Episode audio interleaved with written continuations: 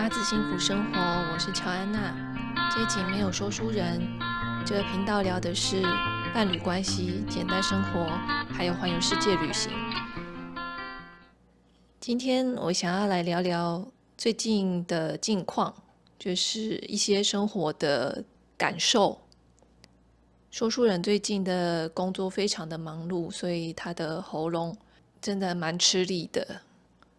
这一集就我。自己先录音。我大概已经一个多月没有花脸书了。我装了一个 Chrome 的外挂程式，就是在 Chrome 你可以找它的应用程式里面有一个 Newsfeed Eradicator。如果你装了这个外挂程式的话，你可以设定，就是比如说打开脸书，打开 IG。打开 YouTube，就是它会自动推播一些内容给你。那你装了这个 App 之后，它就会删除这些主动推播给你的内容。意思就是呢，我打开我的动态墙的时候，上面是空无一物的，只会有一句就是至理名言，就是名人讲的一些励志的话。这是这个 app 它会呈现的内容。那除此之外，就是完全没有内容。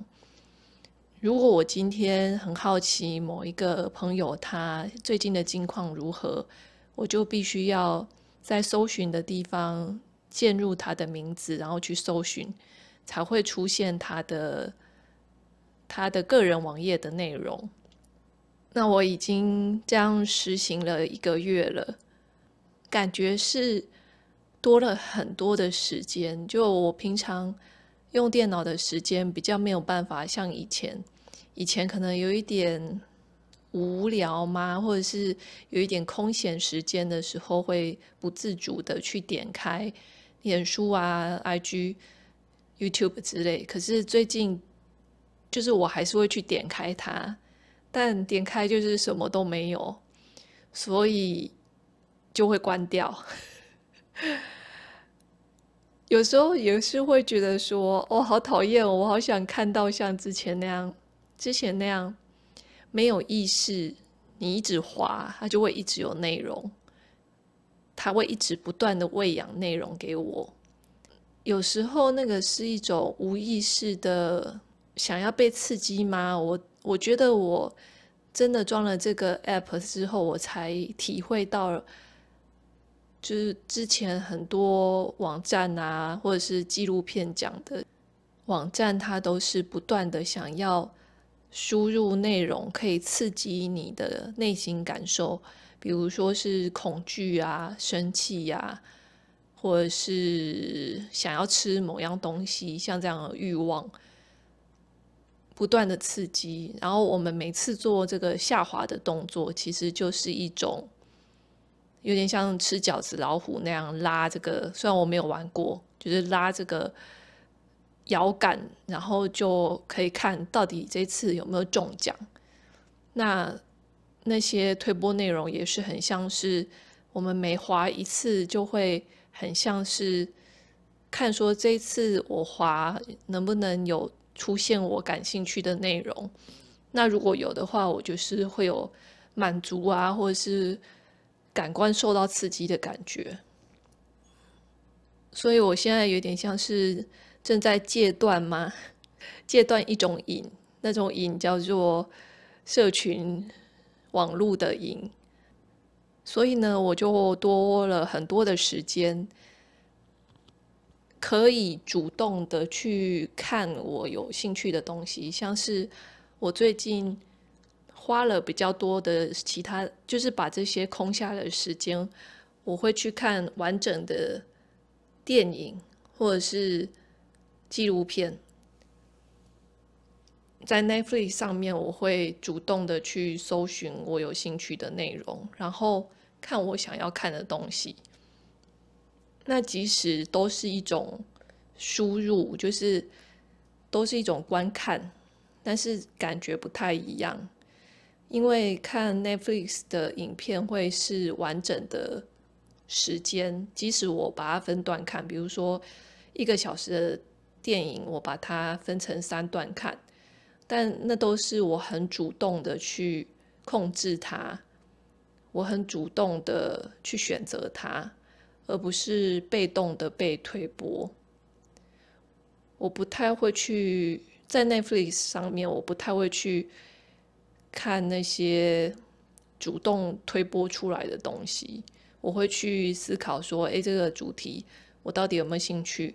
或者是看到网络上大家讨论好评，我才会考虑把它打开来看。所以我觉得还蛮不错的改变，这是。我最近一个月的实验，如果有兴趣的话，你也可以试试看。最近常常突然就下很大的雨，不知道大家有没有在雨中被逮到？那一天，我跟鸡蛋两个人去散步，晚上的时候，通常这个时那个晚上的时间是不太会下雨的，下雷阵雨。那时候就突然下起很大的雨滴。我们就先跑到树下去躲一下，可是接着就开始闪电跟打雷，所以我就只好带着鸡蛋往摩托车的方向走，往回头走。那雷声非常的大声，就是尤其是在户外的时候，在那个时候，鸡蛋就被吓到，他就有一点要拔腿狂奔这样子。小时候。鸡蛋非常的害怕鞭炮声，即即使是很远、很远的一声，他都会很紧张。那有一次是就是声音很大声的庙在放鞭炮，他就拔腿狂奔，跑超远的，我怎么叫他都就是很像是失去理智一样，完全就是没有回回头，所以就变成我要去追着他跑。那鸡蛋，我觉得他已经长大蛮多的。他现在听到鞭炮声，不太会像以前一样，就是拔腿狂奔。他会抬头看看我，然后如果我就是装成若无其事的样子，他就好像会觉得说：“哦，不用紧张。”就是虽然他会有一点紧张，但不像以前就一一定要，就是如果听到鞭炮声，那我们就要中断散步，一定要回家。不然他就是会满路都是紧张兮兮的。那他现在已经可以听到鞭炮声的时候，还蛮冷静的，可以继续走。然后如果没有一直听到的话，他还会放松下来。那天打很大声的雷的时候，他也一度就是想要拔腿狂奔，但是他有回头看我，然后我就叫他的名字，他就。朝我跑过来，我觉得那种当他很害怕、很紧张的时候，他选择朝我跑过来的那种感觉，真的是那母母性，那能能叫母性大爆发吗？就是有一种保护欲很那种从胸口涌出来的感觉，我就。蹲下来，然后紧紧的，就是用我的身体盖住他，抱着他，然后感觉到他的心跳跳得很快。然后过了一下子之后，没雷声没有继续打了之后，我们就就继续就是很快的走向摩托车的方向。那最近呢，会遇到那一场雨的原因，也是因为我开始从。大概是两个礼拜前，每天晚上会有带鸡蛋去合体走，大概三十到五十分钟的快走，就是不是慢跑，就是我的只是比走路再有点像健走这样，比走路再快，会有一点微微喘，然后我也需要控制我的，我会思考我用腿的肌肉的方式跟核心。就是非常有意识的健走，那会这样子的原会开始这个习惯原因是因为，呃，我的中医就建议我说，因为我的子宫肌瘤长得比较大了，所以中药很难进到这个很扎实的结构里面，所以他建议我要做一些会让身体发热的运动，这样会帮助药效进入那个身体，所以我就开始了这个快走的习惯。一开始的时候，鸡蛋走得好累哦，他会就是舌头都挂在外面，然后很喘这样，然后有一点跟不上我的脚步，有一点很努力的在跟我的脚步，然后我们只要一到休息，只要到一个定点休息的时候，他就会整个趴趴下来，他很少在户户外就是趴下来。但是他就累到，就直接就整个就垮下来，还蛮夸张的。就，但是很快他就调整好了，像是过了一个礼拜之后，他就可以很保持步履轻盈的在我前方，大约是两公尺的地方，就是跑得很轻快，在前面，就是还会有时候回头看一下我啊，看我有没有跟上啊。就现在，他完全是 OK 的，就是停下来，甚至之前都会喘到要一直喝水，现在也就是也不会想要一直喝水了，就是可能喝个两口。那我觉得真的好像身体还是要锻炼吗？维持一个动的习惯，就是如果越不动，就身体就越不会习惯那个。动态的状态，所以我觉得对我跟鸡蛋来说都是蛮好的，就是这个运动的习惯。那看我会维持多久咯？我现在是大概就是有一个两天的法则，这个是我从 Matt De Vella，他是一个 YouTuber，呃，极简的 YouTuber，从他那边学习来的。他的健身习惯是。不会超过两天不健身，也就是说，如果他今天有事情，他休息了，没有没有去健身，他隔天一定会去。所以我现在也是维持像这样子。如果我今天很忙很累，那今天可能只有在附近散步。我们在附近散步的时间大约也是四十分钟左右，真的只是慢走。那如果我今天只有慢走的话，那我隔天就会去合体快走。所以就是两天法则，看我可以持续多久喽。那我最近呢，改变了我整个房间的配置跟家具的方向。为什么要做这个改变呢？原因是我不知道大家会不会觉得，冷气如果对着床吹的话，会睡得很不好，就是会一直感觉到有一股凉风吹到露在外面的，比如手啊、脚啊或头啊，会一直感到一阵微风，凉凉的风在吹。那虽然说夏天当然吹冷气就是要凉嘛，但是那个冷风吹久了，就吹整个晚上，到早上那个关节会有。很酸痛，好像很不舒服，那种旧伤要复发，比如说脚踝以前扭伤过的地方，就会觉得隐隐作痛，然后卡卡的。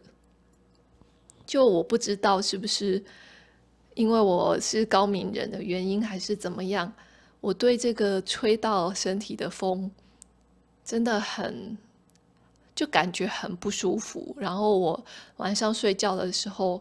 会很有意识的不敢踢被，就是不要把脚露出来啊，手露出来，就睡得也不是很安稳。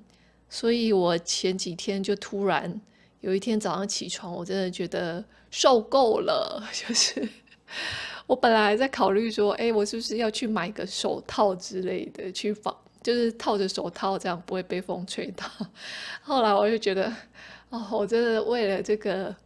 风的问题我已经调整过太多次了，所以我那一天起床就整个把床移位置，然后书桌跟书柜，就是这是房间里面三个最大的家具，然后可以移动的，所以我的床跟书桌跟书柜都换位置。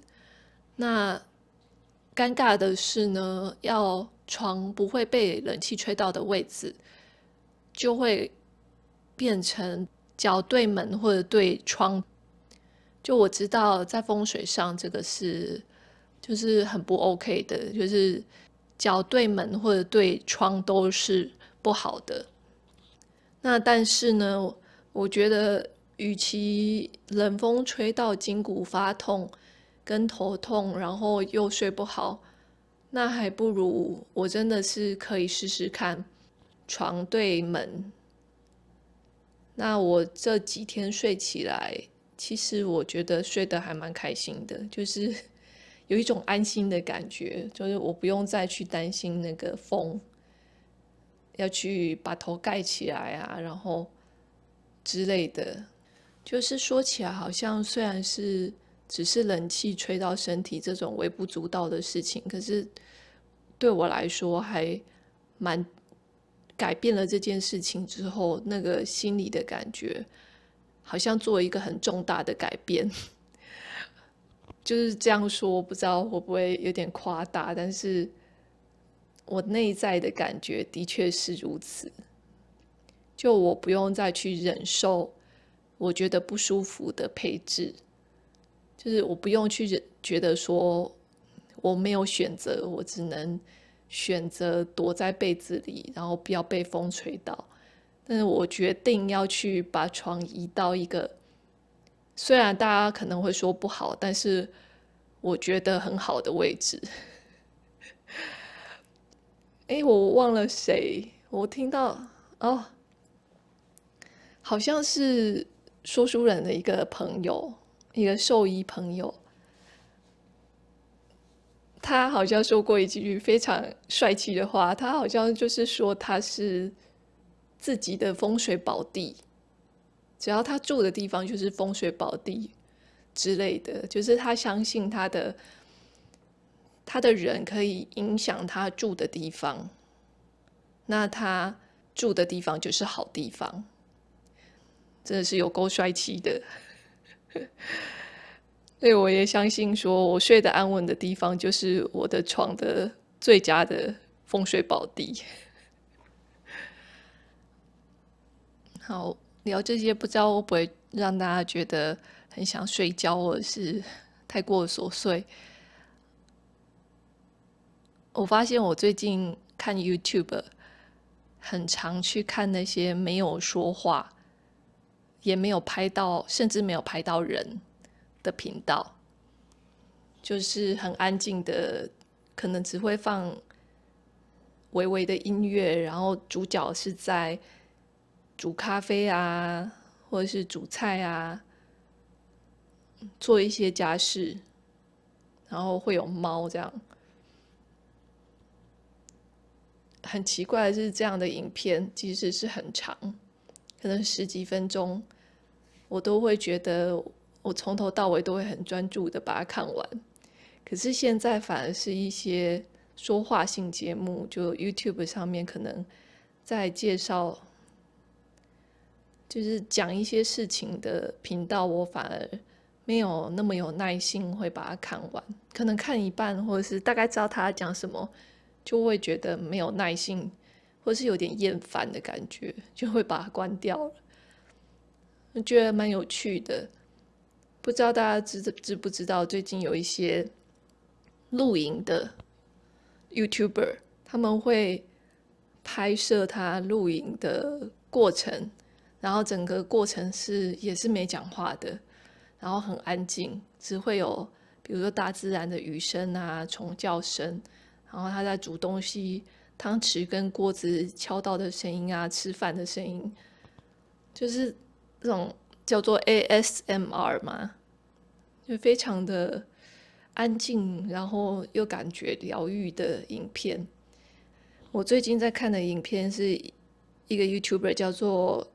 Go 四乘四，他是一个带着一只拉布拉多，黑色拉布拉多一起露营的 YouTuber，看他在那边生活啊、煮饭，用那些很炫的露营道具，觉得很还蛮疗愈的诶。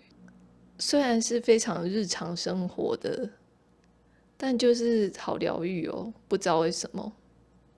可能那个画面都是非常的舒适的家，或者是很自然的在大自然中这样。有兴趣的也可以去看看哦，我会放在详细资讯里面。好，虽然还有一些细碎的事情本来想要讲，但是觉得好像也可以不用讲。那我想要谢谢 Michelle Wang。他赞助了我们，他留言给我们说：“谢谢你们分享了很多美好的事物跟自己的心情，请两位继续加油。”好哦，谢谢你，谢谢你赞助我们，跟给我们鼓励。你最近的生活有什么改变吗？让你觉得特别开心？可以跟我分享，欢迎到拉拉手环游世界连书粉丝专页留言给我。如果你喜欢我们的节目的话，也欢迎在 Apple Podcast 帮我们留言跟评分。每次收到你们的留言，都让我们非常的开心。谢谢你的聆听，拜拜。